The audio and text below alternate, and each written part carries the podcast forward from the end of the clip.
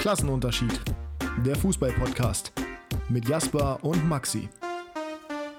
Es ist unsere Verantwortung, einen Moment zu finden, um dieses Kapitel, eines, das offen ist und nicht abgeschlossen, zu reparieren. Und zwar so, dass es so ausgeht, wie es sollte, so, dass es ein schöneres Ende hat. Und mit diesem Zitat von Laporta über Lionel Messi herzlich willkommen zur nächsten Episode Klassenunterschied mit dem größten Lionel Messi-Fan südlich von Bremen.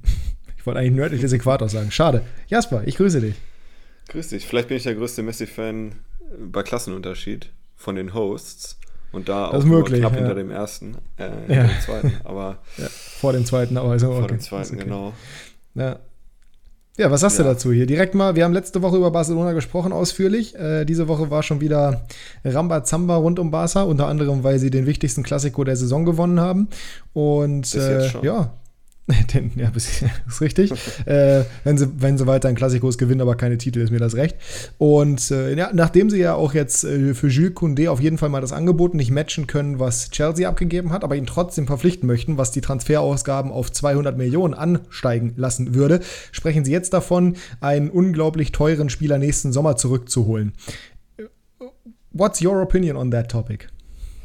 Wenn wir jetzt immer noch von Lionel Messi reden, hoffe Ja, ja, ich, dass, dass er nicht als Spieler zurückkommt, sondern eher in offizieller Funktion als was auch immer, Botschafter oder so. Also als Spieler möchte ich ihn ehrlich gesagt nicht mehr sehen, was nichts damit zu tun hat, dass er nicht Weltklasse wäre, sondern weil es kontraproduktiv für den Umbruch wäre. Und Welcher Umbruch, fragt man sich da? Mit dem Im 34-jährigen Mittelfeld Stürmer oder? Im Mittelfeld oder im offensiven. Mittelfeld. Ja, ja, okay. Ich weiß, ich weiß nicht, ob Messi jetzt ein Mittelfeldspieler ist, aber ich verstehe, was du meinst. Ja, ich wollte ja auch nur ein bisschen Feuer hier reinbringen, direkt mal zum Start, weil wir ja wissen, dass der FC Barcelona jetzt in meiner Welt aktuell eigentlich nur der größte Sauhaufen im Profifußball ist. Und zwar fast, fast auf einem Level mit PSG, die aber gar nicht mehr erwähnenswert sind, so schlimm wie die sind. Das ist schon äh, beeindruckend, aber sie haben das. Das tatsächlich auch, ja. Äh, sie haben das Klassiko gewonnen, also den Klassiko gewonnen. Von daher ist alles in Rafinha Ordnung. hat Wort Das Ziel wurde erreicht. Rafinha hat Wort gehalten, genau. Ähm, ja, das, das war ja das wichtigste Spiel des Jahres, würde ich behaupten. Von daher alles im äh, Rahmen. Ihr habt uns Vorschläge gegeben für die heutige Episode. Wir werden keine Bundesliga-Prognose machen, die kommt in der nächsten Folge. Wir sprechen heute aber so ein bisschen über den Meisterschaftskampf, haben natürlich aber auch unsere ganz klassischen Kategorien. Und äh, nachdem wir jetzt quasi mit diesem Messi-Thema, ich sehe es übrigens genauso wie du, aber ich glaube ehrlich gesagt, dass sie damit meinen, dass er nochmal spielerisch zurückkommen würde. Ansonsten würde er nicht von diesem Kapitel reden. Das wäre ja sonst ein nächstes Kapitel, was aufgemacht werden würde. Äh, also mit einer offizielleren Rolle als Botschafter oder sowas. Und Messi ist dann 35, 36 nächstes Jahr? 35 müsste er sein, oder? Na, weiß ich nicht, ob der seine Karriere da schon beendet. Ist aber ein anderes Thema. Ähm, ich würde sagen, wenn wir dazu nichts mehr haben, wovon ich ausgehe, gehen wir direkt zur ersten Kategorie, denn da müssen wir auch rein. Äh, es gibt nämlich was zu bereden an diesem zweiten Bundesliga-Wochenende. Du hast also nichts mehr. Dann gehen wir doch rüber. Achso, ich dachte, das wäre jetzt schon. Na gut. Game Changer. Der Wochenrückblick.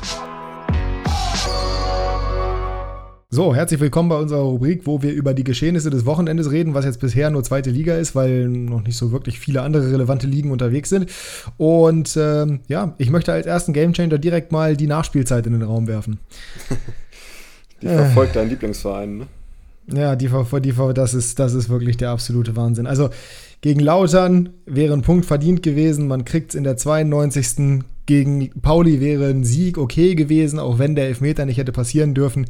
Und man fängt sich in der 95. Das ist wirklich der absolute Wahnsinn. Man hätte jetzt Derry Köhn als Gamechanger nehmen können, aber er hat ja nichts gechanged. Das ist ja im Endeffekt ja, bei einem Unentschieden geblieben und er war auch beim ersten Tor nicht so ganz unbeteiligt. Von daher gute Leistung wieder und gute Leistung auch von 96 per se erstmal. Aber nichtsdestotrotz natürlich unglaublich bitter. Du hast das Spiel nicht gesehen. Obwohl, du hast es geguckt, ne? Na klar, Doch, habe ich hast das erzählt. gesehen. Das lasse ich mir doch nicht Natürlich. entgehen. Natürlich, in München unten, da wo du schon am Wochenende warst. Wie war es denn? Erstmal, erstmal hier ein bisschen, ähm, ja, erstmal noch ein bisschen das Good Life genießen. Wie war es denn in München? Sehr schön, ähm, größtenteils sonnig. Äh, ich liebe die Stadt München, muss ich jetzt mal sagen, obwohl ich den Verein nicht mag. Und, Was hast du gegen äh, 1860? Wir waren am Grünwalder Stadion sogar. Leider, wir wären sogar zum Spiel gegangen gegen Dresden, wenn sie zu Hause gespielt hätten. Hätten wir sieben Tore gesehen, aber Ja. äh, leider nicht passiert. Und ich hätte Markus Anfang ent äh, endlich in Real Life gesehen. Aber Toll. äh, genau. Wenn es eine ähm, Sache gibt, die ich nicht möchte. Ja, und wir haben das Spiel, so wie sie es gehört, in einem absoluten Keller, Irish Pub in München gesehen, ohne Empfang. Das Perfekt. war überragend. Äh, Musik war auch speziell und Getränke auch. Ja, und ich habe es mit zwei 96-Fans geguckt. Die anderen zwei, drei waren neutral und ich war auch neutral. Aber ja, da war die Stimmung am Ende schon ein bisschen noch weiter im Keller, obwohl wir schon so tief unter der Erde waren. Na, also ich sag mal so, ich glaube am Anfang so nach fünf Minuten, beziehungsweise exakt nach drei Minuten und äh, nach 95 Minuten wird es nicht so gut gewesen sein. Dazwischen könnte es okay gewesen sein, aber nach, äh, nach diesen beiden Aktionen, da weiß ich nicht. Das ist halt wieder typisch 96, ne? Das ist typisch 96, aber in anderen Phasen der Partie war auch mal ein schnippisches Lächeln zu entnehmen. Da kommen wir wahrscheinlich gleich zu. Naja, was heißt schnippisches Lächeln? Re redest du von diesem äh, unsäglichen Elfmeter, der da gegeben wurde? Korrekt. Na, da gab es bei mir kein unsägliches Lächeln, sondern da gab es bei mir eher ein, oh nee, das wird doch die ganze Zeit thematisiert, wenn sie jetzt gewinnen. Wäre sicherlich auch thematisiert worden, noch mehr als Siehst jetzt sie sowieso schon, hätten sie getan. gewonnen. Kann man, kann man so sagen, ja. Weiß ich aber nicht, ob ich dann nicht doch lieber die drei Punkte genommen hätte. Es, ich hätte lieber die drei Punkte genommen, ich weiß es doch. Ähm, ja, müssen wir nicht drüber reden, oder? War kein Elfmeter. Also er schießt den Ball an die Hand, die Hand ist aber angelegt, die Hand flattert weg. Ich glaube, das ist der Grund, warum Zweier den Elfmeter überhaupt gibt. Wenn die Hand nicht so sich wegbewegt, dann gibt das wahrscheinlich nicht. Ja. Und dass es halt keine Videoeinstellung gibt, das ist ja, das ist wirklich der Wahnsinn. Da kann man jetzt wirklich nicht mehr viel zu sagen. Also das war einfach eine krasse Fehlentscheidung. Hätte überprüft werden müssen, beziehungsweise hätte korrigiert werden müssen. Wurde ja überprüft. Aber als 96-Fan hat man es natürlich genommen. Ne? Ich hab's, also ich hätte mich unglaublich aufgeregt als Pauli-Fan, so irgendwie natürlich jetzt nicht sehr gut geschossener Elfmeter. Kerk hat ansonsten kein sonderlich gutes Spiel gemacht, aber das war stark. Ähm, als Pauli-Fan hätte ich mich tot schwarz geärgert, aber so war es. Es war in Ordnung. Es war braun geärgert, das heißt schwarz geärgert, mein Gott. Es geht doch um. Äh, um was geht's dabei eigentlich? Na, ist auch egal, bevor wir uns jetzt hier oder ich mich um Kopf und Kragen rede. Äh, nee, aber dieser Elfmeter war wirklich die, ja, mehr oder weniger einzig gelungene Aktion von Sebastian Kerk bis zu diesem Zeitpunkt. Da gab es ja den indirekten Freistoß, gut, das kann passieren. Dann gab es den einen Freistoß aus dem Halbfeld, den er einfach unvorbereitet in die Mitte klatscht. Und dann gab es den einen Freistoß aus dem Halbfeld, wo er aus 35 Metern 35 Meter übers Tor schießt. Also nicht gerade glücklich gewesen. Dazu noch die Schwalbe vor dem einen Freistoß. Also, naja, ja, die weiß war ich auch ja, äh, am Rande zu lächerlich.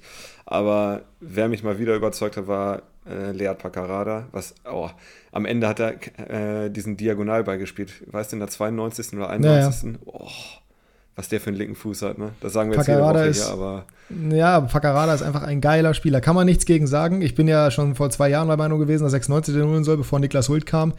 Äh, treue Hörer, damals gab es uns glaube ich noch nicht, aber äh, treue Zuschauer auf meinem YouTube-Kanal werden sich erinnern. Ähm, das, war schon, das war schon immer ein guter Kicker und bei St. Pauli ist er noch mal besser geworden. Aber auch ein anderer Linksverteidiger war gut, Derrick Köhn nämlich. Der hat auch ein sehr starkes Spiel gemacht, abgesehen halt eben von diesem etwas zu passiven Einsteigen gegen Maxi, äh, Jojo Eggestein. Maxi Eggestein wäre interessant bei Pauli. äh, gegen Jojo Eggestein, der dann das 1 zu 0 macht viel zu einfach, aber auch ein äh, sehr schönes Tor gemacht. absolut. Ähm, Rami, äh, mit dem ich geguckt habe, meinte die ganze Zeit, äh, als der Ball dann kam von Schaub, glaube ich, ne? Auf, auf äh, Besuschkow. Besuschkow. Ja. Genau, er meinte schon die ganze Zeit, leg ab, leg ab, leg ab. Der hat so viel Ja, Platz. ich auch, ich auch, ich auch. Ich hab so, er es hat, du hast halt das ganze Spiel über gesehen, dass Köhn einen unglaublich starken Offensivdrang hat und offensiv extrem gut ist, sowohl was Flanken, wie der teilweise an den Gegnern vorbeigeflogen ist da außen. Ne? Also der hat schon wirklich ein sehr, sehr starkes Spiel gemacht. Und du hast die ganze Zeit gemerkt, der hat auch Bock zu schießen und der hat auch eine gute linke Klebe. Und der ist ja öfter in die Position gegangen. Hat einmal, glaube ich, auch vorher eine Chance gehabt, die aber abgeblockt wurde. Und der, hatte, der, war, ja, der war ja so vogelwildfrei, das ist ja unglaublich. Und dass Besuschkow den perfekt ablegt und er zieht ihn ab. Gut, wird abgefälscht, aber wäre vielleicht auch sonst reingegangen. Der neue Christian Panda hat auf jeden Fall Potenzial zum Lieblingsspieler. Und zum Rapper. Und zum Rapper, genau, das kommt auch dazu. Aber ähm, ich, bin, ich bin generell, ich bin happy darüber, dass er so gut ankommt, war jetzt das zweite Mal in Folge quasi Man of the Match bei 96. Und das ist auch wichtig, dass wir mal wieder einen Außenverteidiger haben, der ja, der Torgefahr mit sich bringt, der gute Flanken schlägt. Also Hult war auch nicht schlecht, aber ich sehe jetzt schon bei Derrick Köhn noch mal mehr Potenzial, zumal der halt einfach eine brutale Technik hat auch. Das ist schon, das ist schon Mein sehr, sehr Kumpel- sympathisch. Mein Kumpel meinte, es ist der Zweitliga Davis. Das kommt, das kommt dem wahrscheinlich relativ nah, tatsächlich. Ja, kann auch nicht verteidigen. Das ist äh, relativ nah beieinander, ist richtig. Nee, aber der Freistoß, den er in der 92. ans Lattenkreuz setzt, ähm, das war dann eher David Raum-Style. Hat Das aber leider nicht David gereicht. Ja. Genau, aber da hat Stefan Leitl anscheinend jemanden gefunden, dem er seinen äh, Linksverteidiger-Stil sehr gut aufrücken kann. Von daher sind wir mal gespannt, was Derrick Köhn die Saison noch so machen wird. Ich bin ja großer Fan von Max Besuschkow. Erstes Spiel war katastrophal. Jetzt war es äh, besser auf jeden Fall. Er ist noch nicht komplett drin wie in der Vorbereitung, wo er ja richtig stark war und auch torgefährlich. Aber zumindest ist er mit einer Vorlage Selbstvertrauen geholt. Hoffentlich wird es im Pokal besser. Äh, über den Pokal reden wir übrigens, würde ich sagen, nach dieser, nach dieser Rubrik nochmal. Hast du denn irgendwas an Game Changern mitgebracht für dieses Wochenende? Ich habe einen mitgebracht aus der zweiten Liga. Der das ist cool, ja. Andere, andere Ligen waren ja auch nicht so richtig aktiv. Nee, ich habe die internationalen Freundschaftsspiele mal ausgeklammert. Ähm, obwohl da viele Topspiele waren. Braden ja. Manu habe ich genommen. Ein Tor, eine Vorlage beim 2 zu 1 Sieg äh, von Darmstadt 98. Ja. Und ja, also sonst ehrlich gesagt muss man auch sagen, so viele Gamechanger hatte die zweite Liga jetzt dieses Wochenende nicht zu bieten. Zumindest meiner das ist falsch. nach.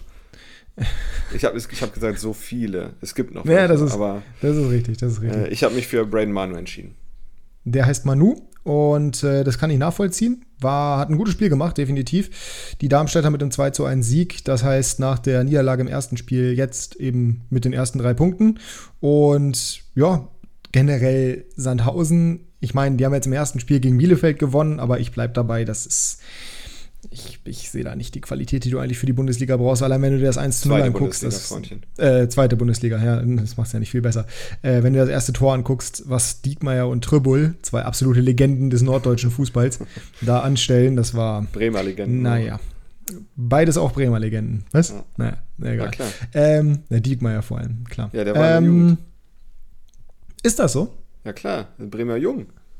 Ja, hat sich dann für den HSV entschieden. Was eine Karriere. Ähm, ja, ansonsten, Game, du hast schon irgendwo recht. Game Changer gab es nicht so richtig. Heidenheim gewinnt halt 3 zu, 2, 3 zu 0 gegen die anderen. Wenig überraschend. Ähm, wir werden gleich nochmal kurz gegen den KSC reden. Man könnte natürlich Kevin Schumacher reinwerfen, der das Tor in der 94. Minute gegen den HSV macht für Hansa Rostock zum 1 zu 0. Ex-Havelser, ganz, ganz genau, 24 Jahre alt. Äh, an Weihnachten Geburtstag. Ja, deswegen auch die 24 auf seinem Trikot, sehr sympathisch. Hast du das Spiel geguckt? Nee, ne? Du nur nebenbei im Auto. Wir haben die erzählt. Konferenz geguckt, ja. Na, also, der HSV als absoluter Top-Favorit. Aber ich habe so das Gefühl, bisher, ich meine, das sind nur zwei Spieltage. Und sie waren jetzt auch nicht schlecht. Aber so richtig vorhersehbar ist diese Liga jetzt nicht, finde ich. Also, ich hätte jetzt nicht unbedingt kommen sehen, dass die gegen Rostock verlieren. Und egal wie schlecht du den, HS, äh, den KSC eingeschätzt hast, die ich ja auch nicht unbedingt rate, dass die 3-0 nach 34 Minuten gegen Magdeburg zurückliegen und auf welche Art und Weise auch, hätte ich jetzt auch nicht unbedingt erwartet. Das ist noch schlechter, als ich es vorausgesagt habe. Auf jeden Fall, das hätte ich jetzt auch nicht gedacht. Sie sind zwar wieder rangekommen, aber das war spielerisch vor allen Dingen. Das, was ich gesehen habe, wirklich mager. Wirklich mager. Definitiv. Und ja, wie gesagt, es sind erst zwei Spiele gespielt. Man sollte noch vorsichtig sein mit Prognosen, die wir vor dem ersten Spieltag gemacht haben. Aber Klar, wenn man jetzt auf dem Papier sieht, zurück zum HSV kurz, Rostock und Braunschweig, da hättest du dir eigentlich vorgestellt, dass die 18-0 Tordifferenz sechs Punkte haben nach zwei Spielen. Ja, ja und sie haben lange gestruggelt in Braunschweig. Und jetzt, äh, klar, hätten sie gewinnen können gestern, ganz klar. Aber es war jetzt auch nicht so, dass man sagt, okay, das ist eine Farce, dass Rostock da was mitgenommen hat. Deswegen. Ja. generell muss man sagen, die kleineren, also die, die Tore von Magdeburg gegen Karlsruhe, hast du die gesehen? Ja bodenlos. Also das erste Tor, absoluter Torwartfehler, natürlich ein bisschen abgefälscht, trotzdem Torwartfehler. Das 3 zu 0 durch Quateng. Unglaublich, was Gordon da für einen Rückpass spielt, dass der da wirklich die Dreistigkeit besitzt, sich noch zu beschweren, dass Eisele den nicht besser verarbeitet. Äh, das ist wirklich, ja. ist unglaublich. Artig mit einem schönen Tor. Dazu werden wir später nochmal kommen, warum das äh, für dich einen faden Beigeschmack hatte. Aber wenn man sich so generell die Teams anguckt, Magdeburg, Regensburg, äh, auch selbstverständlich, kann man nicht unter den Tisch fallen lassen. Rostock, die zwar jetzt das zweite Jahr in der zweiten Liga spielen, aber nichtdestotrotz natürlich der krasse Außenseiter waren gegen den HSV. Lauter mit einem 2 zu 2 in Kiel. Also die kleineren Teams machen sich bisher echt gut. Auf jeden Fall, auf jeden Fall. Aber das ist ja ein gutes Zeichen. Das heißt Absolut. ja, dass die Liga eng beieinander ist und dass, dass ordentlich Spannung von, aufkommen wird. Von, genau, von Anfang an irgendwie wegläuft, oben oder unten. Ja, die einzigen, die weglaufen könnten, ja, äh, würde ich Düsseldorf. Düsseldorf macht das bisher genau. schon ganz solide. Oder Braunschweig rennt halt nach unten. Der Karlsruhe hat sich jetzt auch nicht gerade mit Ruhm genau. bekleckert bisher, aber äh, ist richtig. Mein zweiter oder mein einziger Game Channel, den ich erwähnen möchte übrigens, Fabian Reese. Ähm, lag zurück mit seinen Kielern gegen Kaiserslautern mit 0 zu 1 und hat dann in der zweiten Halbzeit aber ein bisschen aufgedreht, hat nämlich direkt mal das äh, 1 zu 1 gemacht nach 51 Minuten und äh, 57. Minute dann das 2 zu 1. Also hat auf jeden Fall den Holsteinern oder den Kielern, den Holsteinern, ähm, nochmal ermöglicht, einen Punkt zu holen. Gegebenenfalls sogar einen Sieg, auch wenn dann, äh, ich weiß gar nicht, wer das Tor gemacht hat. Terence Boyd, genau, mit seinem äh, ersten Saisontor. Ähm, ja, das, das, muss man schon sagen, das war ein guter Auftritt von Rese. Der hatte später sogar nochmal eine Gelegenheit gehabt. Der war richtig in Spiellaune. Also bei dem kann man auf jeden Fall mal das Prädikat Gamechanger reinwerfen. Ansonsten, wie du schon gesagt hast, so richtig klare Gamechanger gab es nicht. Es gab jetzt auch nichts mehr, worüber man groß reden muss.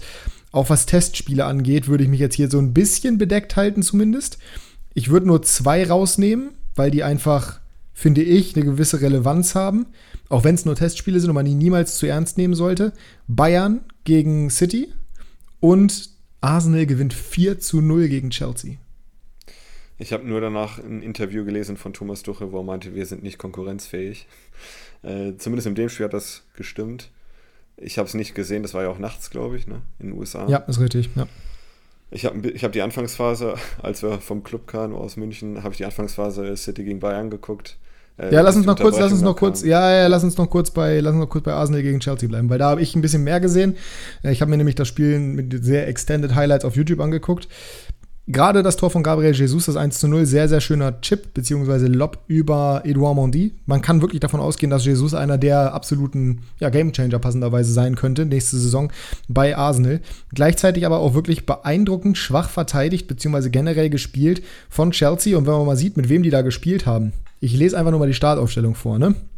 Mondi, James, Chaloba, Thiago Silva, Emerson, Jorginho, Gallagher, Mount, Sterling, Harvards, Timo Werner. Also 4-0 unterzugehen, mhm. das ist schon heftig. Zumal generell, das nicht mal, ja.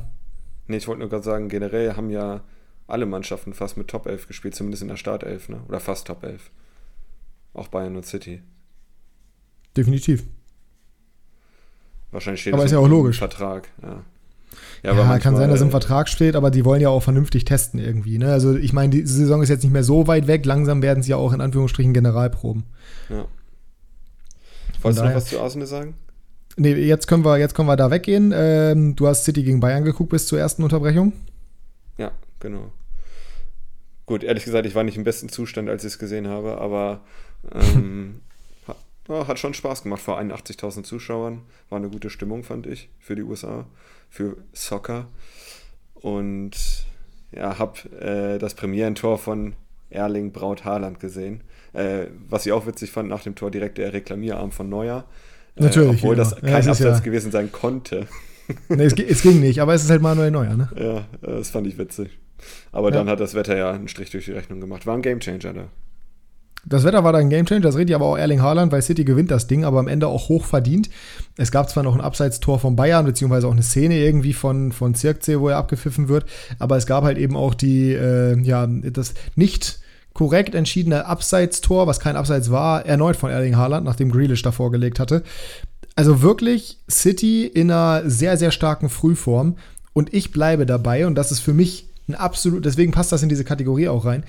Ich glaube und ich bin mir zu 99,99, nein, ich bin mir zu 100% sicher, Erling Haaland wird ein absoluter Gamechanger bei Manchester City sein.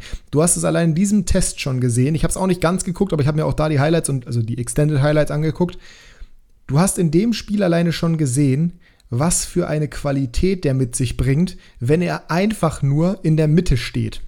Der, hat, der war ja nicht mehr, der musste nicht mal großartig teilnehmen, aber dadurch, dass City jetzt einen Neuner hat, der Innenverteidiger bindet und der halt eben wirklich eine Gefahr darstellt und der vor allem auch in der Luft angespielt werden kann, der also variabel ist, Junge, Junge, Junge. Dazu hat er ja, natürlich noch ein absolut brutales schicken. Timing. Den kannst du steil schicken, mit dem kannst du ja alles machen. Das ist ja eigentlich ein kompletter Stürmer, abgesehen, dass vielleicht von seiner Technik und Beidfüßigkeit, an dem er noch arbeiten kann. Aber meine Fresse, das könnte richtig gefährlich werden, aber gleichzeitig richtig Spaß machen, denen zuzugucken. Weil ich habe das ja die ganze Zeit gesagt, City hat die ganze Zeit einen Neuner gefehlt und den haben sie jetzt definitiv und der könnte wirklich die Premier League im Sturm erobern. Bin ich mir zu 100% sicher. Würde mich nicht überraschen. Ich würde jetzt nicht auf 100% gehen, aber es würde mich wirklich nicht überraschen, wenn er gleich in der ersten Saison richtig ballen wird, wie er es auch bei Dortmund gemacht hat. Ähm, das ist einfach eine absolute Waffe, ein richtiger Tank äh, und dabei aber noch extrem schnell und wendig. Äh, also Der Kerl ist einfach auch, eine Erscheinung. Der weiterhelfen kann. Definitiv. Und ich meine, überleg mal, der ist 1,95 groß.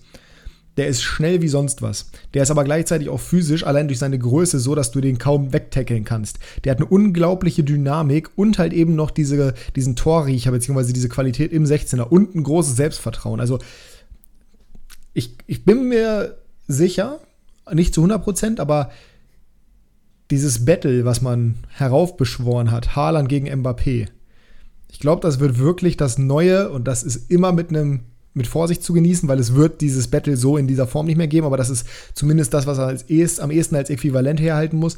Das wird das neue Messi gegen Ronaldo. Auch weil die beiden so unterschiedlich sind als Spielertypen. Mbappé ist nochmal viel technisch versierter. Dafür ist Haaland natürlich viel physisch stärker, viel bulliger unterwegs.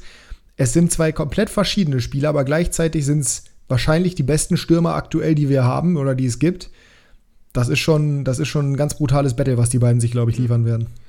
Das sind auf jeden Fall die beiden Namen, die am offensichtlichsten sind, ne, wenn es um die Messi-Ronaldo-Nachfolge geht. Ja, es Wobei, gibt keine Alternative. Ja. Es gibt keine Alternative. Es, gibt, es gibt kein vergleichbares Duo, es gibt auch keinen vergleichbaren Spieler, der besser wäre als einer der beiden, den man stattdessen reinnehmen könnte. Gibt es einfach nicht. Es gibt sicherlich in den jüngeren Generationen dann wieder Spieler, die man da vielleicht reinwerfen könnte. Wer weiß, was aus solchen Leuten wie Mukoko wird, aus Wirtz, aus Musiala, aus wem auch immer, aus Foden vielleicht sogar noch, wobei Foden da ein bisschen mit Vorsicht zu genießen ist. Aber das ist, das, das ist einfach ein Level, auf dem die beiden jetzt schon spielen in ihren jungen Jahren, das wirklich stark an Messi und Ronaldo erinnert, auch von den Scorern her, muss man so sagen. Ja, ja. Die haben bis jetzt nicht richtig nachgelassen. Das ist schon mal ist richtig, anders ist als richtig. andere Talente. Mit dem Unterschied, dass die beiden eher, beziehungsweise Ne, Mbappé hat teilweise schon Flügel gespielt, aber äh, Haaland hat halt die Ronaldo-Transformation, die er erst später in seiner Karriere gemacht hat, direkt gemacht und ist direkt im Zentrum. Ja. Ne, das ist so ein bisschen, Ronaldo war ja ursprünglich auch mal Flügelspieler. Aber ist schon ein krasses Duell. Ich freue mich da extrem auf die nächsten Jahre, auch wenn sie jetzt nicht in der gleichen Liga spielen äh, und das auch sowieso noch ein bisschen dauern wird. Ähm, ich glaube, auch auf internationaler Ebene wird das sehr, sehr spannend. Schade halt, dass Mbappé in so einer Gurkenliga spielt, die überhaupt nicht konkurrenzfähig ist. Aber we'll er hätte see. ja die Chance gehabt. Er hätte ja durchaus die Gelegenheit gehabt. Ja, äh, möchte, man, möchte man meinen. Gut, ähm, ja, sind wir damit durch, würde ich sagen. Ähm, allerdings wollen wir noch ein bisschen über den DFB-Pokal reden. Das ist zwar nicht das Thema der Episode, aber es geht natürlich los, bevor die Bundesliga startet. Nächste Woche ist Pokal, übernächste Woche Bundesliga. Gegen wen spielt Werder? In Cottbus. Ach ja, genau, da war ja was. Äh, 96 spielt in Mainz, allerdings nicht beim FSV, sondern beim TSV Schott. Freue ich mich sehr drauf. Ich bin im Stadion, äh, habe auf jeden Fall schon Bock. Wird mein erstes Spiel diese Saison, nachdem ich jetzt am Wochenende auch wieder verhindert war. Was sind deine Gefühle so bei der ersten Pokalrunde jetzt? Einerseits für Bremen, aber andererseits auch generell. Ich meine, die Saison geht los. Bist du hyped auf die Saison in, in, im generell? Es geht. Also ich war schon mal gehypt da, muss ich sagen, ganz ehrlich. Ähm, was Bremen angeht, ja, es ist Energie Cottbus, es ist ein Regionalligist, du musst weiterkommen als Bundesligist. Das musste Bremen auch viele andere Jahre, da haben sie es nicht geschafft. Ähm, Brems Albtraum in der ersten Runde ist ein Drittligist. Da sind sie, glaube ich, jetzt vier oder fünfmal gescheitert in den letzten zwölf Jahren. Ich bin relativ optimistisch. Ich äh, glaube, dass sie weiterkommen, aber es wird kein Spaziergang. Glaube ich nicht. Ich tippe jetzt einfach mal 1 zu 3 für Bremen. 1 zu 3. Ja. Okay. Ja, ist ein Tipp, mit dem ich, was heißt, mit dem ich leben kann. Wäre komisch, wenn ich nicht damit leben könnte. Das ist ja jetzt nicht meine Aufgabe. ähm, ich bin generell gespannt, was diese Pokalrunde hergibt, weil es gibt jetzt, also es gibt natürlich jedes Mal, wenn es vorhersehbar wäre, dann würde man nicht von Überraschungen sprechen. Aber es gibt auf jeden Fall einige interessante Partien, zum Beispiel 60 gegen Dortmund. Das äh, könnte interessant werden, sage ich einfach mal. Wird ja das Topspiel am Freitagabend werden. Aber auch ansonsten gibt es da ein paar Partien, die wirklich attraktiv sind. Du hast es gerade schon angesprochen, beziehungsweise deine Bremer sind eine davon, weil Cottbus ja nun mal auch ein Traditionsverein ist, der sehr viele Fans hat und der ja auch wenn er jetzt aktuell nicht mehr die große sportliche Relevanz hat, immer noch als großer Verein gesehen wird. Dresden gegen Stuttgart ist natürlich ein tolles Duell. Ähm, kann man auch nichts gegen sagen. Ansonsten haben wir noch solche Überraschungen oder potenziellen Überraschungen wie der Bremer SV gegen Schalke. Ne, Bayreuth gegen den HSV, das sind so die ganz kleinen gegen, gegen schon größere Teams. 96 gegen Schott Mainz, das gehört jetzt nicht zu den größeren Teams, für mich natürlich selber interessant, ganz klar. Ähm, zwei Vereine, die ich gar nicht leiden kann, spielen auch gegeneinander, die Blau-Gelben und Hertha. Das äh, wird auch, denke ich mal, ganz interessant werden, weil Hertha sich nicht wie vor ein paar Jahren schon mal nochmal blamieren möchte. Und natürlich darf man nicht vergessen, Teutonia Ottensen, 31er Quote gegen RB Leipzig.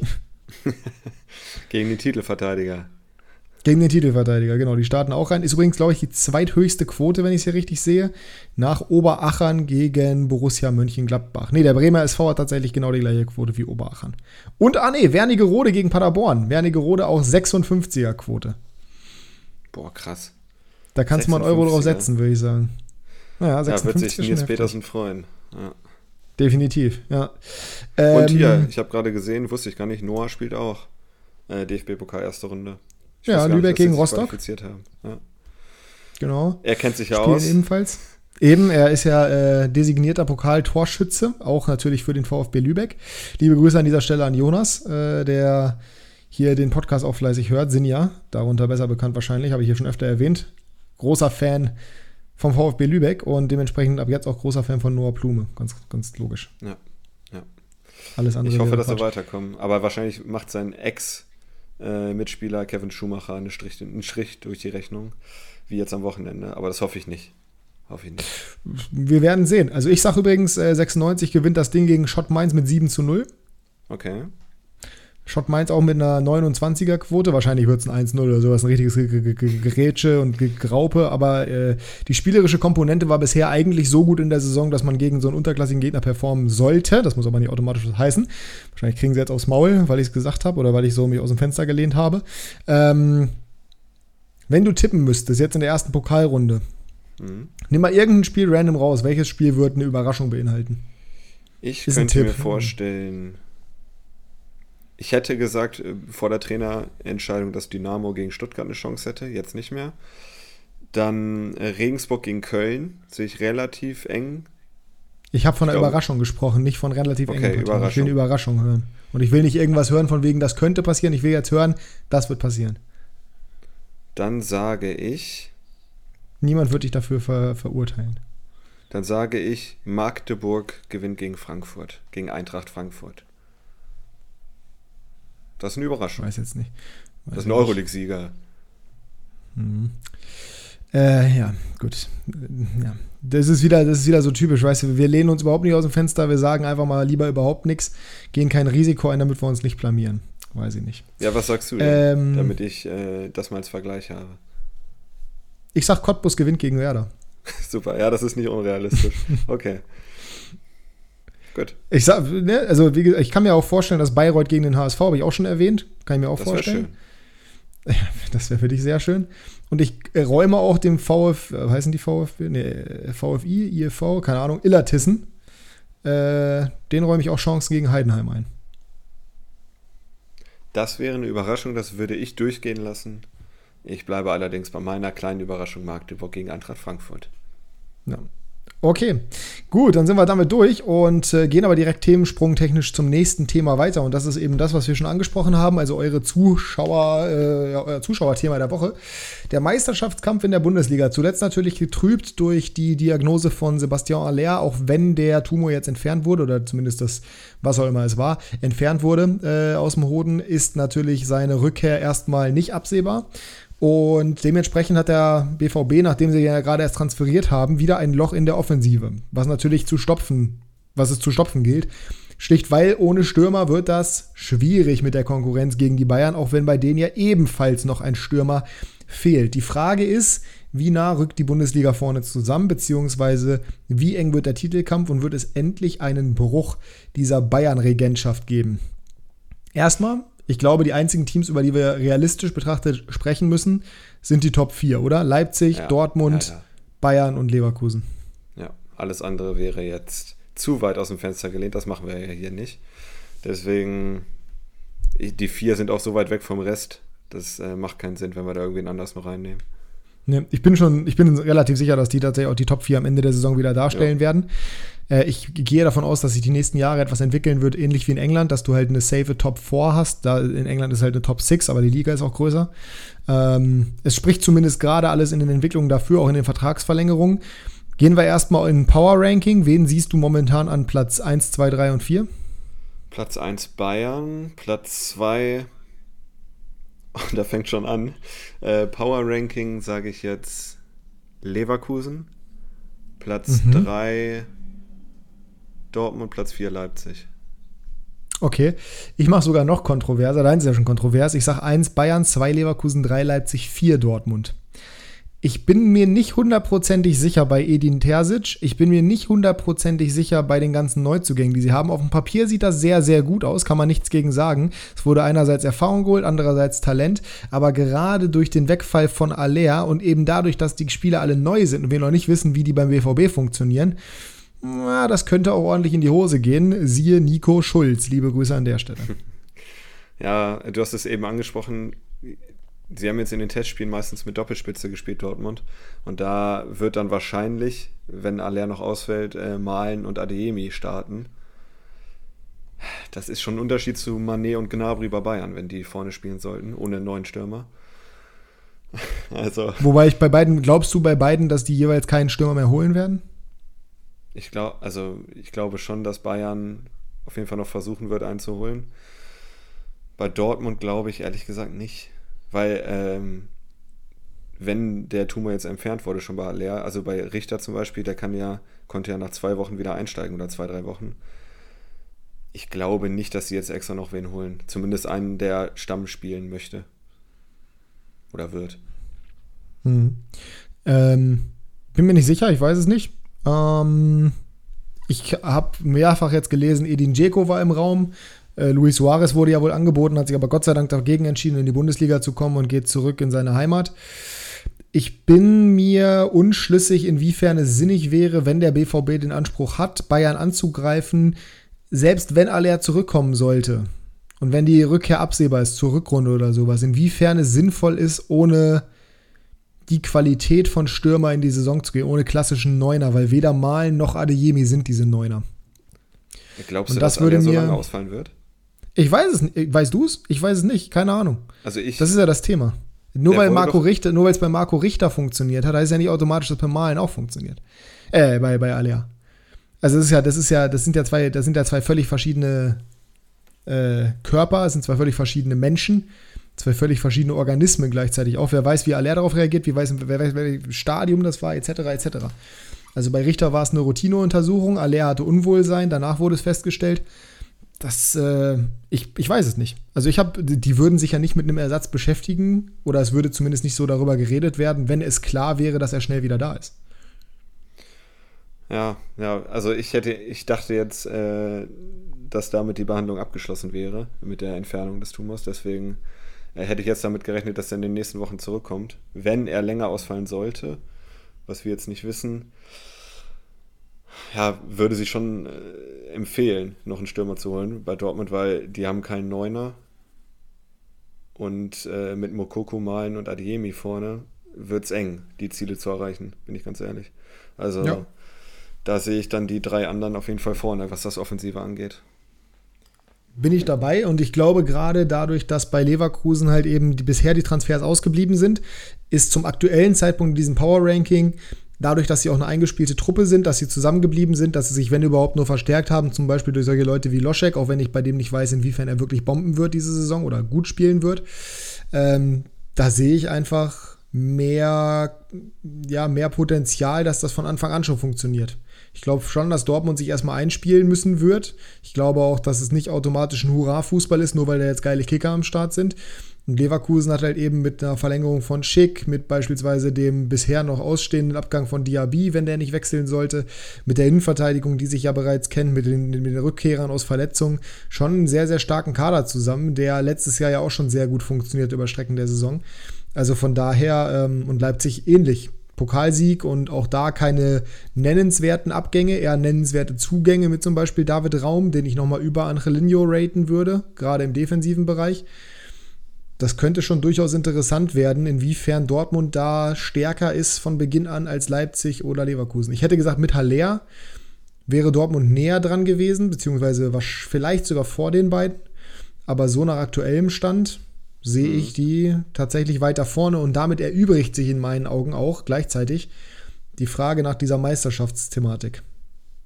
Ja, also äh, aus aktueller Sicht auf jeden Fall, für mich auch. Im David Raum ist noch nicht offiziell. Wenn es so kommen sollte, dann ist das für mich auch ein Upgrade zu Angelino. der dann wahrscheinlich zurück nach Spanien geht. Und Barca, natürlich. ja, äh, Die brauchen, teuer, noch einen, die, brauchen noch einen, die brauchen noch einen Außenverteidiger, der nicht verteidigen kann. Haben sie ja schon einen auf der Seite. Ja, also ich sehe die drei, habe ich jetzt vor der Aufnahme hier nochmal drüber nachgedacht, ich sehe die drei schon sehr, sehr eng aneinander, beieinander, also Leverkusen, Leipzig und Dortmund. Ja, Noch ist der kleine Game Changer, äh, dass Aller ausfällt. Und äh, du hast es gerade schon gesagt, äh, bin ich auch deiner Meinung. Leverkusen ist ein zusammen, nicht gewürfelt, zusammenspielendes Team, was sich schon kennt. Keine Abgänge, keine nennenswerten Abgänge aus. Also Alario war ein Backup. Äh, und Würz, der noch verletzt ist. Genau, Würz ist verletzt. Das ist natürlich was, was schwer wiegt. Das äh, kann Leverkusen nicht eins zu eins auffangen, aber die haben Schick gehalten, die haben Diaby gehalten, die haben alle wichtigen Leute gehalten, die letztes Jahr super gespielt haben, muss man sagen. Also die sehe ich auch gerade auf Platz 2 in diesem Power Ranking. Ja. Und ja, spannend. Also wir wissen es alle nicht, wie es mit Aller weitergeht, äh, wie schnell er zurückkommt.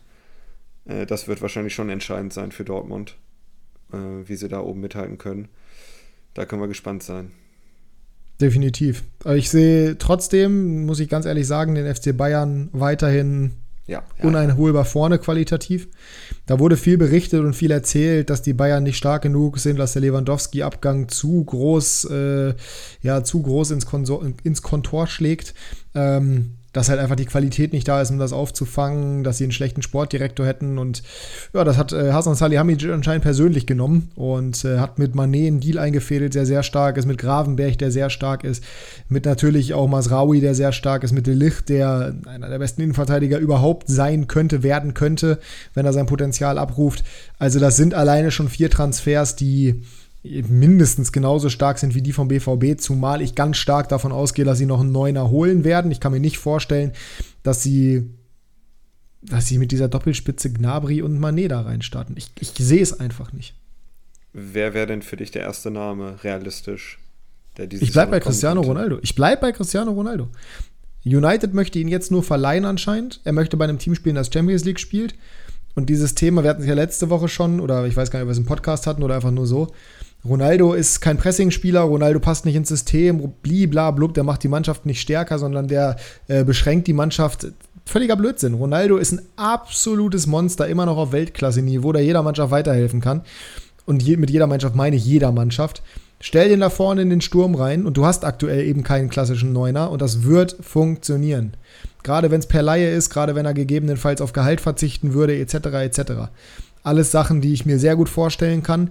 Und ähm, deswegen mein erster Name ist Cristiano Ronaldo. Ich, das, das ist, wahrscheinlich ist es unrealistisch, aber ich fände es einfach lost, wenn sie es nicht machen würden. Und äh, ansonsten, ja, das ist halt eben die Frage. Das ist ein bisschen schwieriger, weil so einen klassischen Neuner gibt es auf dem aktuellen Markt nicht. Es gibt Jonathan David zum Beispiel, aber der hat in meinen Augen nicht die Qualität, die du bräuchtest als FC Bayern. Das ist auch kein, kein Neuner, wie es Lewandowski war. Das ist eher ein Spieler, der auch über sein Tempo kommt und der nicht einfach ein Verwerter ist. Lewandowski hat auch mitgespielt und hatte auch durchaus Tempo, aber war jetzt nicht so schnell wie David.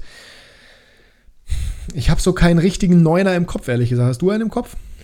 Einer hat sich diese Woche angeboten, den sehe ich aber noch nicht auf dem Niveau, auch wenn er 15 bis 20 Tore machen könnte für Bayern, äh, Sasa Kalajdzic. Da bleibe ich dabei, dass das ein guter Transfer wäre, weil der ist genau dieser Stürmertyp, den du da vorne reinstellen könntest und der das Ganze machen könnte, was er brauchen. Wie gesagt, ich würde dem 15 bis 20 Tore locker zutrauen. Äh, hat er ja, er hat ja 17 bei äh, Stuttgart, glaube ich, gemacht. Also das traue ich mir absolut zu. Der ist technisch extrem stark für seine Größe, darf man nicht vergessen. Ja. Hat natürlich nicht das Niveau, was jetzt die anderen Namen haben, die da im Raum stehen, aber er ist noch jung. Ich würde es, ja gut, äh, nicht feiern wegen des Vereins, aber ich würde es äh, verstehen, wenn sie ihn holen. Und Da gibt es nur ein Problem: ja, bitte. seine Verletzungsanfälligkeit. Das ist ein Problem. Aber es wäre nicht der erste Spieler, der trotzdem nochmal einen guten Wechsel macht, auch obwohl er verletzungsanfällig Naja, ist. was heißt nochmal? Der ist ja jetzt noch nicht steinalt. Was halten wir denn von Timo Werner theoretisch? Kennt den Trainer gut. Ich Hat sehe unter halt Nagelsmann als, bei Leipzig performt. Ist genau das gleiche Ja. Thema wie bei David, aber äh, bei ihm ist es halt so, dass er schon unter Nagelsmann gearbeitet hat, ist ein deutscher Spieler, äh, kennt die Bundesliga. ja. Also darstellbar ist es meiner Meinung nach. Finanziell ist halt auch da die Frage. Ja, ja ich glaube nicht, dass der unbezahlbar wäre, auch weil er jetzt bei Chelsea nicht eine überragende Saison gespielt hat. Aber wenn ich das vergleiche mit, mit Namen wie Cristiano Ronaldo oder halt Harry Kane, es ist halt nochmal was anderes. Aber Harry Kane kriegt es halt dieses Jahr relativ sicher nicht. Naja, also Harry Kane, das ist, das ist unrealistisch, das ist zu teuer.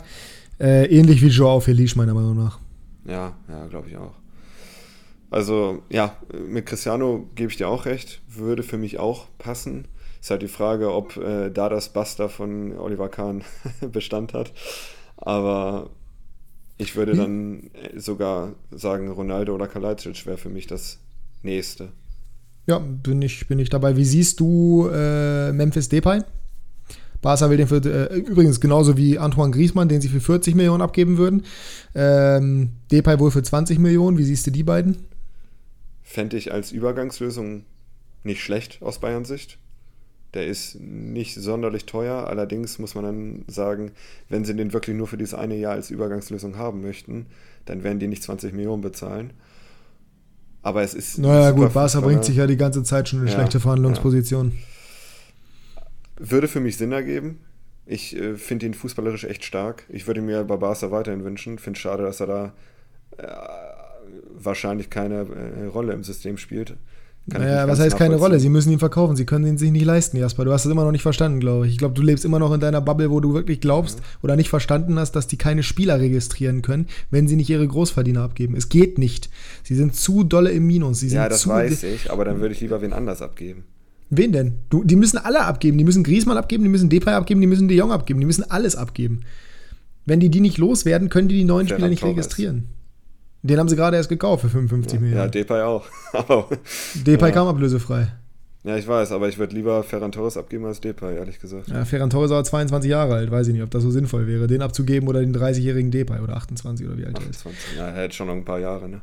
Ja, natürlich, aber nichtsdestotrotz ist es halt die, also, du hast 55 Millionen für Ferran bezahlt, so, das, das kriegst du auch für den jetzt direkt nicht wieder rein, zumal das ja eine totale, ein totaler Offenbarungseid wäre, wenn du sagen würdest, hier, äh, wir geben euch jetzt äh, Ferran Torres, wir haben für 55 Millionen gekauft, aber ist nicht gut genug für uns. Dann kriegen sie höchstens 40 wieder, das, das, das, das Ja, was ich das, damit meine, ist, dass äh, Depay für mich nicht die erste äh, Option gewesen wäre zum Verkaufen oder zum Geld machen. Der, nochmal, er ist ja nicht die erste Option. Die, die, werden alle gehen müssen. Das ist ja, das ist ja das große Problem, aber das ist wieder ein anderes Thema.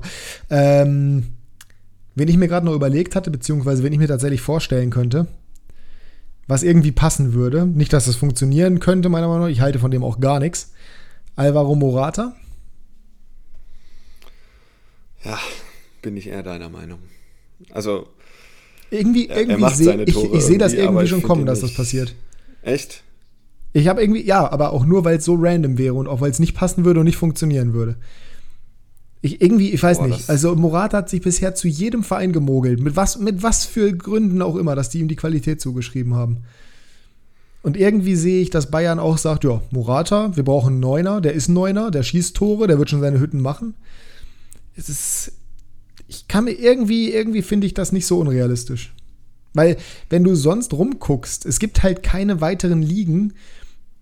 Also, du kannst eigentlich nur aus Spanien oder aus ja, England was holen. Woher sonst? Ja.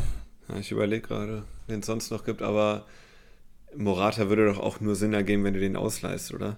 Also, dem werden die noch hm. keinen Dreijahresvertrag geben. Na, reicht ja ein Zweijahresvertrag, muss ja keinen Dreijahresvertrag geben. So, im Zweifel hast du den ab nächstem Jahr als Backup für jemanden, den sie dann holen. Vielleicht funktioniert ja ja auch, kann ja auch sein. Wie alt ist Morata jetzt? Auch 28 oder sowas um den Dreh, ne? Oh, irgendwie sowas, ja. Von daher, also ich bin mir nicht hundertprozentig sicher, ob das wirklich realistisch ist. Aber als ich gerade, ich habe mir gerade nur Atletico angeguckt, den Kader. Wegen, äh, ja, wegen Joao Felice in erster Linie, weil ich mal gucken wollte, was die vorne noch so als Kompensation sozusagen hätten. Und da rennt halt auch noch Antoine Griezmann rum und halt eben Alvaro Morata.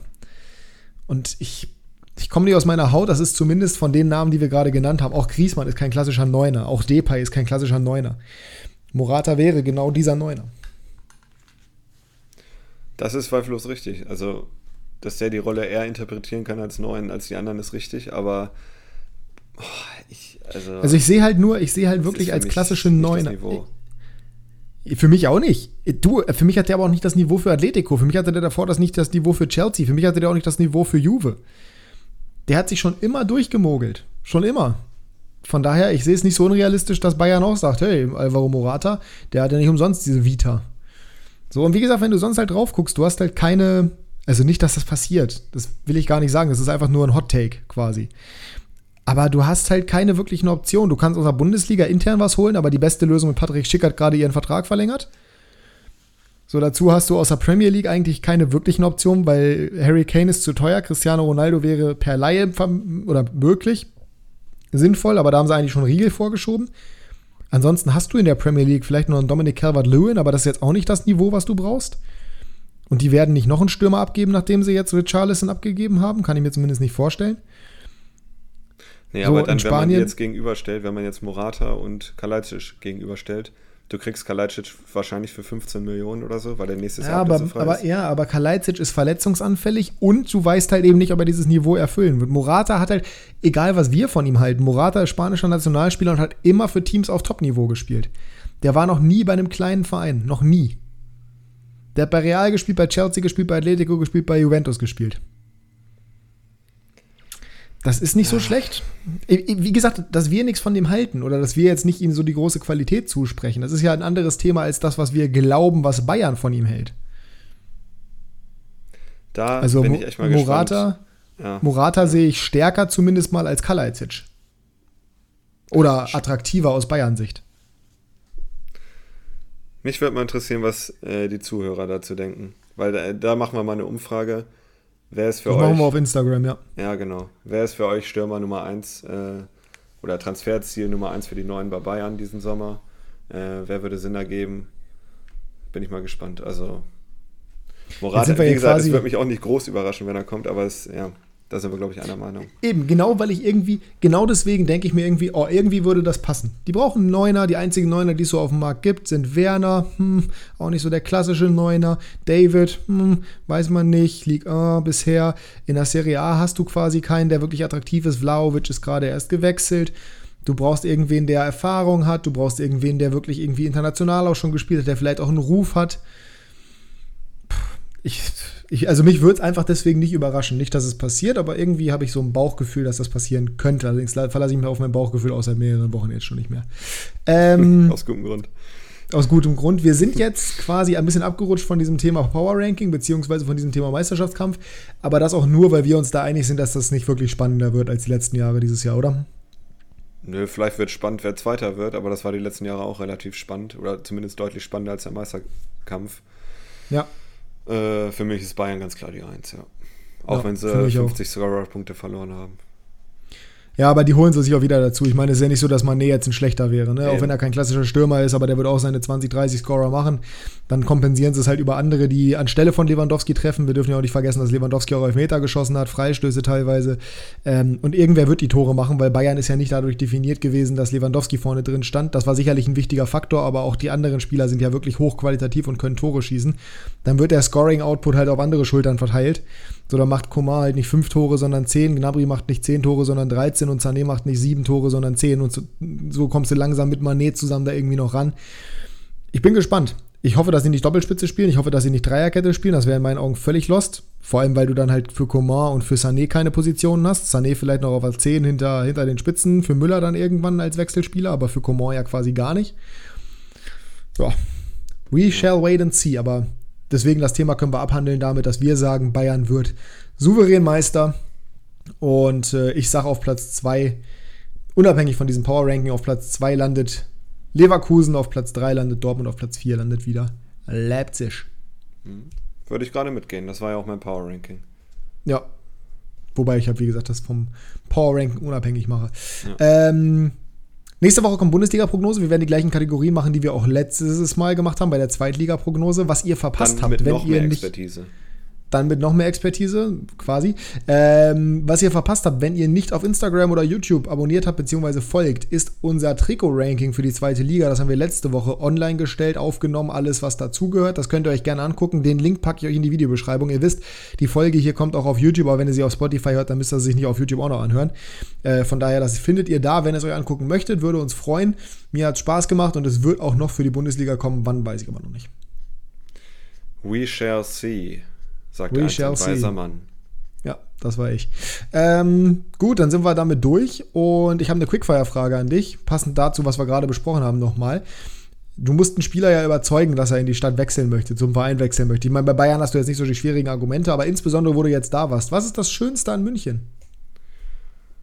Der englische Garten, würde ich sagen. Der ist extrem schön. Wir hatten natürlich auch Glück mit dem Wetter. Also bei dem Wetter sieht das natürlich nochmal schöner aus als im äh, Regen aber ich finde einfach die Atmosphäre der Stadt schön. Die Stadt ist unfassbar sauber. Das ist mir aufgefallen. Also es ist wirklich extrem sauber. Anders als viele andere Großstädte. Und ja, die Leute sind einfach freundlich.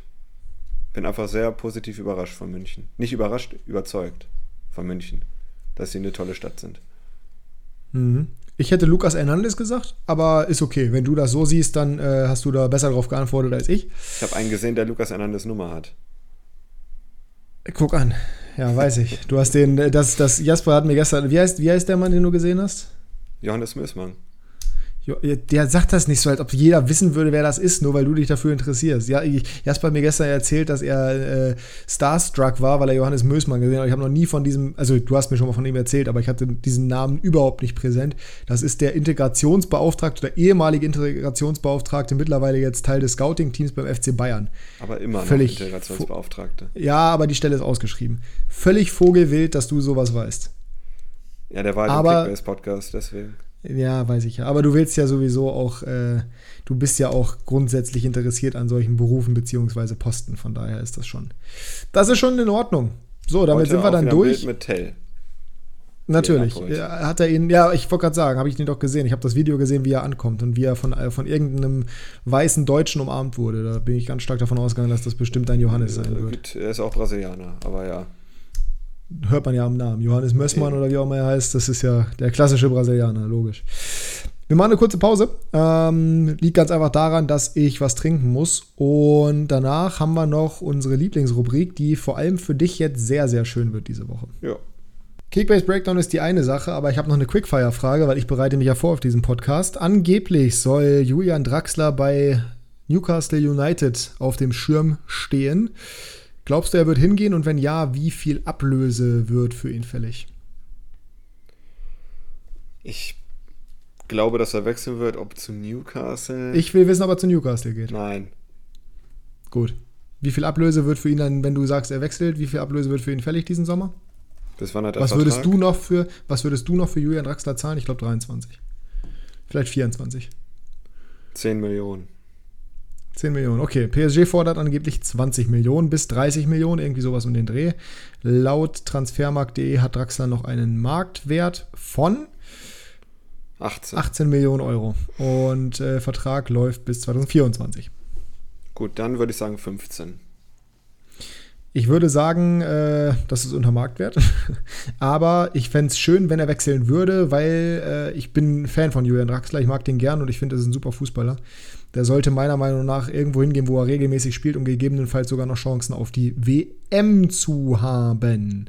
So, äh, ich würde sagen, Thema Kickbase, erzähl doch mal, wie lief dein Wochenende? Sehr gut. Ich habe gesehen, fast all meine Spieler haben performt. Ich äh, habe 860 Punkte, glaube ich, gemacht.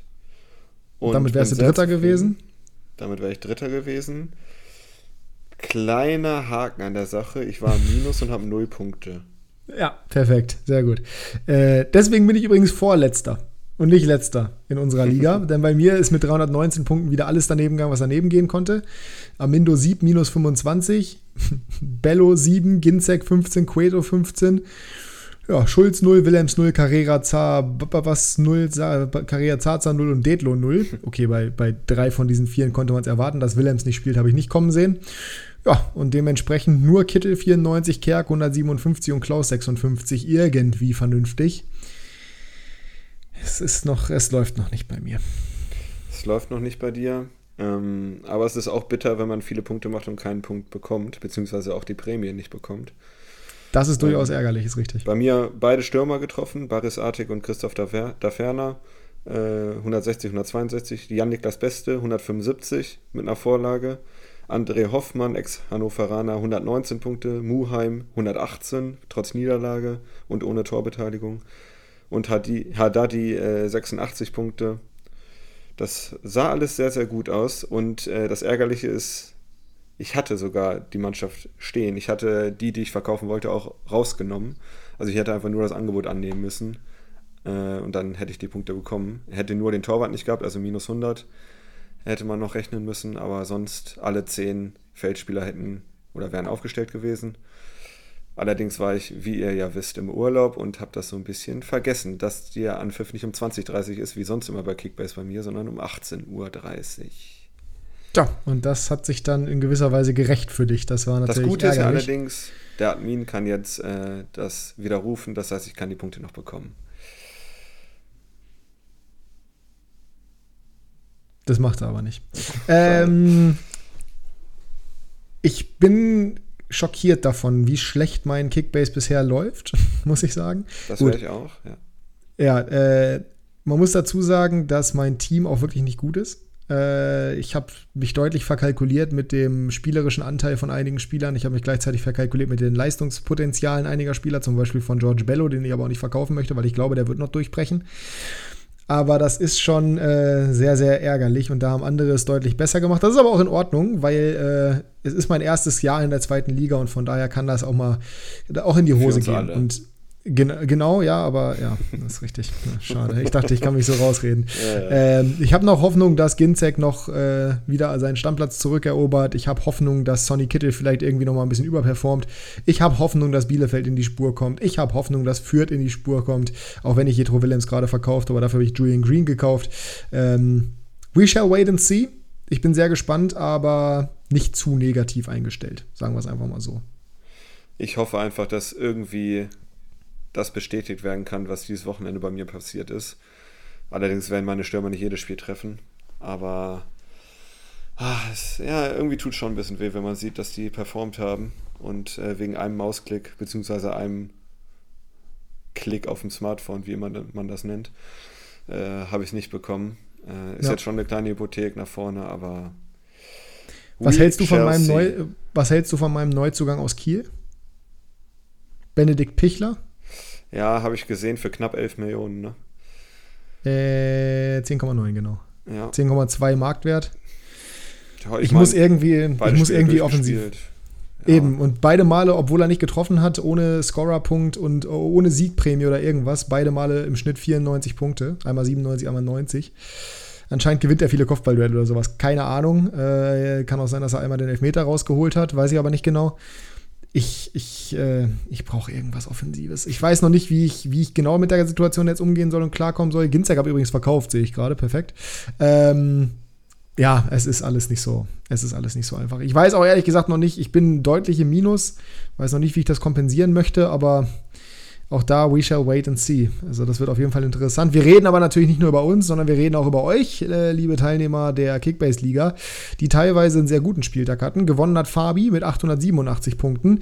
Der hat sich damit vorgeschoben auf Platz 4. Der erste Spieltag lief bei ihm jetzt nicht so richtig gut, aber der zweite, mit 224 Punkten übrigens, aber der zweite lief dafür umso besser. Da sieht man aber natürlich auch, was für Unterschiede es innerhalb kürzester Zeit geben kann und gerade in der zweiten Liga weiß man nicht so richtig, was passiert. Der hat ein extrem starkes Team zusammen, allerdings sind da auch Leute dabei, die natürlich bisher überperformt haben. Zum Beispiel ein äh, Dressel, der 168 Punkte im Schnitt, äh, beziehungsweise nicht im Schnitt, 168 Punkte jetzt insgesamt hat, der 112 gemacht hat gegen den HSV, was auch nicht ganz normal ist. Ein Geipel, der sehr, sehr stark gespielt hat mit Heidenheim bisher. Ähm, beispielsweise auch ein Daschner, der im ersten Spiel 209 Punkte gemacht hat, dank seines Tors jetzt 99 gegen 96. Just waren bisher der überragende Mann der zweiten Liga mit im Schnitt 222 Punkten. Also da ist sicherlich auch viel Glück dabei. Absolut überragende Vorlage. Da ist sicherlich auch viel Glück dabei, aber nichtsdestotrotz ähm, zeigt das Finale, die Liga beieinander ist. Und das finde ich sehr, also nicht punktetechnisch, weil ich bin jetzt schon mit meinen 684 Punkten über 800 Punkte, naja, knapp 800 Punkte hinter dem ersten, äh, wo aktuell Julian thront nach seinem zweiten Spieltag mit äh, 873 Punkten. Der ist nämlich Zweiter geworden. Ähm, aber nichtsdestotrotz ist das es könnte sehr, sehr spannend werden und es ist ja ein Marathon und kein Kurzstreckensprint. Ne? Eben, eben.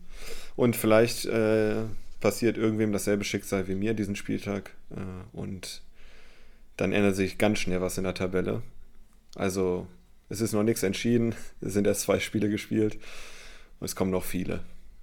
Warum, warum hat Stojanovic von Regensburg nur einen Marktwert von 6,8 Millionen als Stammkeeper? Das ist doch auch schon wieder eine absolute Bodenlosigkeit. Ja, gut äh, Angebot, Nachfrage, ne? Ja, man merkt auf jeden Fall, wer hier mehr Ahnung von Kickbase hat und wer weniger Ahnung hat. Ja, ich weiß äh, ja, du weißt selbst, wie die Marktwerte entstehen. Nee, nee, nee, nee, nee, nee. Ich meine, dass, äh, ich, ich meinte jetzt eher dadurch, dass ich einfach schlecht aufgestellt habe, schlecht eingekauft habe und, weiß ich nicht, generell bisher nicht so das goldene Händchen hatte, aber vielleicht ändert sich das ja im Laufe der Saison noch. Ich halte eigentlich auch viel von Amindo Sieb, auch wenn ich den wahrscheinlich noch verkaufen muss. Oder ich verkaufe Julian Green, den habe ich mir eigentlich nur gekauft, weil er jetzt steigen sollte. Wie teuer Aber Sieb hat. Wer? Julian Green? Äh, 7,146. Ah. Ich habe ihn für 7,6 gekauft. Also auch ein riskantes Invest, aber wenn man jetzt Pokal, dementsprechend, wenn er steigt, steigt er weiter im Optimalfall. Mache ich ein bisschen Profit mit dem. Sieb sinkt allerdings.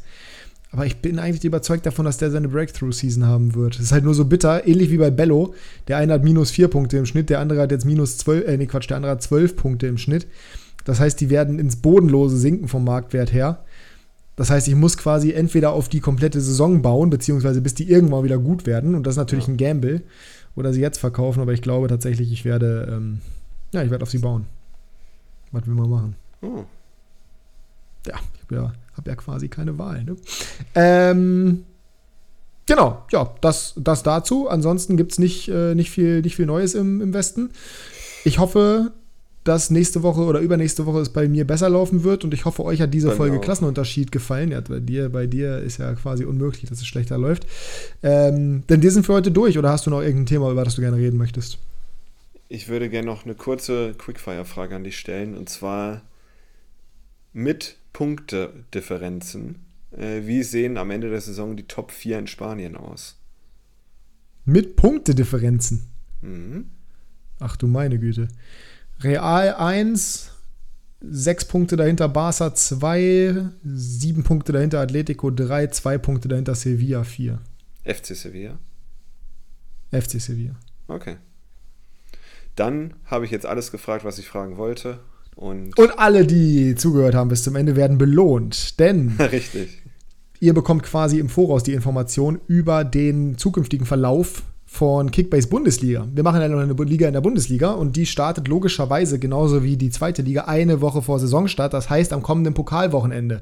Und ihr könnt euch ab jetzt aktiv dafür bewerben. Heute Abend kommt auch die Story auf Instagram online, das heißt, ihr seid, je nachdem wie früh ihr diesen Podcast hört, schon vorqualifiziert und könnt jetzt schon eure Bewerbung in Anführungsstrichen schreiben. Schreibt uns rein, warum wollt ihr teilnehmen, warum sollten wir genau euch mit reinnehmen und äh, warum habt ihr so Bock mit uns Kickbase zu spielen.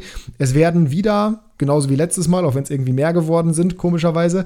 Äh, wir werden insgesamt mit zwölf Leuten spielen, zumindest ist das der Plan, außer es wird irgendwie wieder ein Link weitergegeben oder sowas, aber das werden wir schon irgendwie kontrollieren. Ähm, genau, wir werden mit zwölf Leuten spielen und äh, ja, dementsprechend die Möglichkeit, Jasper und ich sind zwei Leute, von daher, zehn Spots sind frei, legt los. Und wir hören uns dann in der nächsten Woche wieder. Die letzten Worte hat wie immer Jasper. Fahrt nach München ist eine schöne Stadt. Servus. Servus und nächste Woche ist Jasper nicht mehr alleine. Vielleicht hören wir dann im Hintergrund ein Bellen. Tschüss.